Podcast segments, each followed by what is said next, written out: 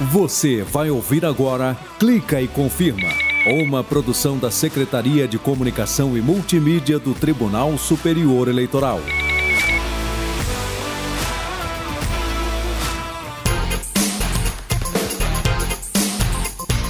E aí, galera? Eu sou Renata Gorga e tô chegando com Clica e Confirma, o programa que traz a justiça eleitoral brasileira para mais pertinho de você. Ah, vamos nessa! Clica e confirma. Você sabia que agora as pessoas físicas podem doar recursos para a campanha eleitoral fazendo Pix? É, vamos falar sobre essa novidade com Heron Pessoa, chefe da Assessoria de Exame de Contas Eleitorais e Partidárias do TSE.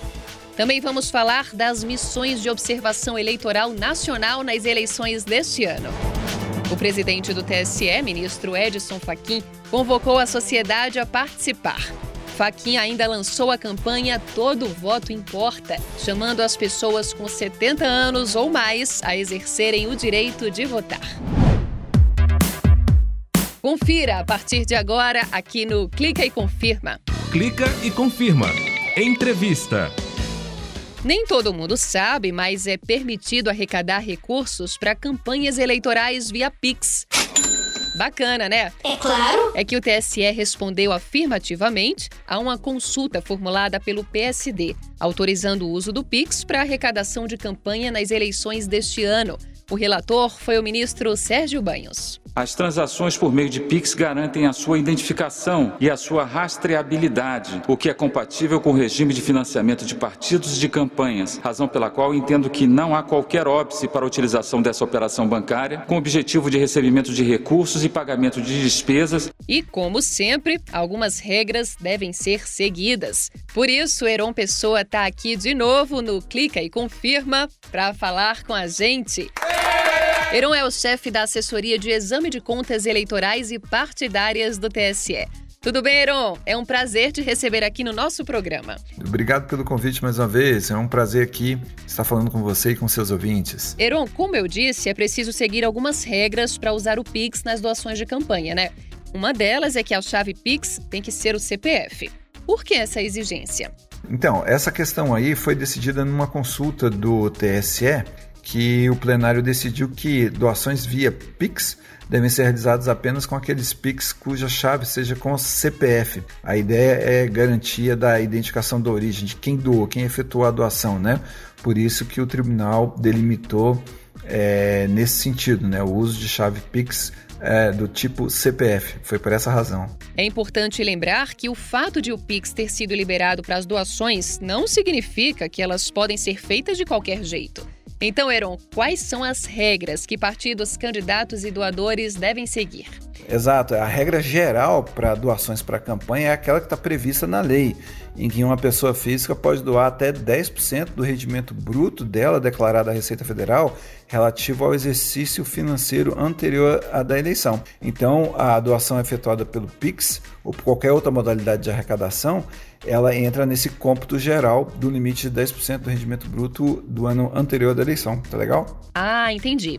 O PSD também perguntou se seria permitido o pagamento com Pix pelas contas de outros recursos e do fundo partidário, independentemente do período eleitoral. E ainda questionou se seria possível vender convites para eventos também usando Pix, com a ideia de arrecadar recursos na conta de campanha do partido fora do período eleitoral. Isso tudo está permitido, né, Aaron? É, na consulta que o PSD realizou, ela foi mais ampla, né? Quer dizer, ela não, não contemplou apenas o período eleitoral, mas também o período que não é eleitoral, né? Quer dizer, no ano ímpar. Ele, o partido pode usar o Pix para captar doações e também para é, realizar gastos do, do partido, né? E até porque também o Pix hoje, é, segundo o Banco Central, é a modalidade de operação financeira mais usada pela sociedade brasileira. Então, na realidade, o que o tribunal fez em consulta, essa resposta, foi é, reconhecer esse novo método de operações financeiras, entendeu? Ah, sim. Agora, Heron, o PIX já é autorizado pela Justiça Eleitoral em quais situações? Com esse reconhecimento, na realidade, é, os partidos e candidatos vão poder utilizar o Pix para qualquer tipo de arrecadação e qualquer tipo também de gastos, né? Então é uma forma célere e segura até para a Justiça Eleitoral ter conhecimento da origem do recurso e da destinação é, desse recurso. Então, a partidos e candidatos podem usar o Pix agora tanto para arrecadar como para realizar gastos. Bacana, Heron. Muito obrigada por ter aceitado mais uma vez o nosso convite para participar aqui do Clique Confirma. Você que é chefe da assessoria de exame de contas eleitorais e partidárias do TSE, já virou quase um sócio aqui do Clique Confirma, né? Muito obrigada, Heron. Até a próxima. Eu que agradeço aí a disponibilidade, a oportunidade também de conversar com você e também com todos os nossos ouvintes. Um grande abraço a todos. Clica, Clica e, confirma. e confirma. As missões de observação eleitoral, como se sabe, tem por finalidade contribuir para o aperfeiçoamento do processo eleitoral brasileiro, ampliar sua transparência e integridade, bem como fortalecer ainda mais a confiança de todas e todos no tocante à lisura e segurança das eleições. Foi dessa forma que o presidente do TSE, ministro Edson Fachin, chamou a sociedade para participar das missões de observação eleitoral nacional nas eleições deste ano. Quem acompanhou a sessão plenária do TSE, em que foi feito esse anúncio, foi o repórter Henrique Amaral. Tudo bem, Henrique? Opa, beleza, Renata, tudo certo. Show, Henrique. Agora conta pra gente. Esse chamamento da Justiça Eleitoral é inédito, né?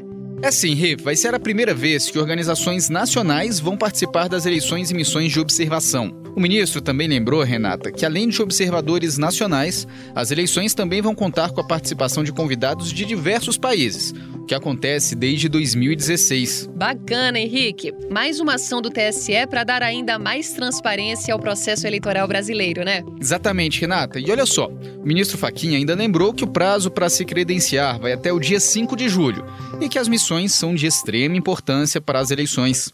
Show de bola, Henricão. Muito obrigada e até a próxima. Clica e confirma. E se você tem 70 anos ou mais, não é obrigado a votar. Ele não vai, não. Que é isso, moça? A pessoa não é obrigada, mas isso não significa que ela não tem o direito de votar. Muito pelo contrário. Votar é expressar a opinião nas urnas. E é por isso que o ministro Faquim anunciou o lançamento de uma campanha muito importante em emissoras de rádio e televisão de todo o país. É a campanha Todo Voto Importa busca incentivar que eleitoras e eleitores com mais de 70 anos compareçam às urnas no próximo dia 2 de outubro e escolham seus representantes. Esta iniciativa, realizada em parceria com o Tribunal Regional do Estado do Pará, parte do princípio que o exercício da cidadania pelo voto é o próprio sentido da democracia porquanto confere a cada cidadã e a cada cidadão o poder de escolha com base naquilo que acredita ser o melhor para o país. O vídeo dessa campanha foi produzido com os depoimentos da eleitora de 81 anos, Gracina do Rosário, e da neta dela, que também é eleitora, Jéssica Trindade. Vamos ouvir. Olá, eu sou Gracina do Rosário da Conceição Trindade. Eu tenho 81 anos. Eu faço questão de votar. Para mim, nesse dia é uma felicidade de me arrumar e bem bonita votar. Eu incentivo eles. Para mim é muito gratificante, né, ver ela que nem idade tem mais, mas ela faz questão de votar. Como ela diz, eu quero um mundo melhor para vocês que são netos, pelos meus filhos. Agora, olha só, a campanha foi realizada a partir do projeto Vota Família, Cidadania e Acessibilidade, idealizado pelo Núcleo de Sustentabilidade, Acessibilidade e Inclusão do Tribunal Regional Eleitoral do Pará. No Brasil, o voto é obrigatório para quem tem a partir de 18 anos e menos de 70, e é opcional para os jovens de 16 e 17 anos e para as pessoas a partir dos 70. Justiça Eleitoral mora ao lado. Aquelas pessoas envolvidas estão ali para dar certo. Esse é o relato da mesária Natália Sandes, de Presidente Dutra, no Maranhão. Vamos ouvir. Eu, a princípio, fui mesária, né? Eu tenho muitas limitações, né? Não só sou cadeirante. Por, por ser portadora de distrofia muscular, é, meus braços também têm uma habilidade reduzida. O próprio coordenador de prédio ele me deu um suporte. Natália, quando você chegar lá, a sua vai já estar toda adaptada. Tentem, porque realmente é muito bom. É muito bom você estar envolvida naquele processo de, de democracia e de eleição, onde dali vai sair Deus teus representantes, né? Todo aquele mundo, aquelas pessoas envolvidas, elas estão ali para dar certo e sempre dá certo. E você conhece alguma mesária ou algum mesário? Quem sabe um deles não aparece por aqui? Todos os depoimentos que já coletamos estão no canal da Justiça Eleitoral no YouTube. Confere lá. E se você quiser se candidatar a ser mesária ou mesário voluntário, é só entrar no site tse.jus.br que encontra todas as informações. Clica e confirma. Conheça as regras. Continua aberta a temporada de coleta de sugestões para o desenvolvimento de um novo sistema de prestação de contas. Contas essas que partidos políticos e candidatos devem entregar à Justiça Eleitoral. As contribuições podem ser feitas por formulário digital no portal tse.jus.br. Os temas são novas funcionalidades, tecnologias e modelos existentes no mercado para desenvolver a plataforma.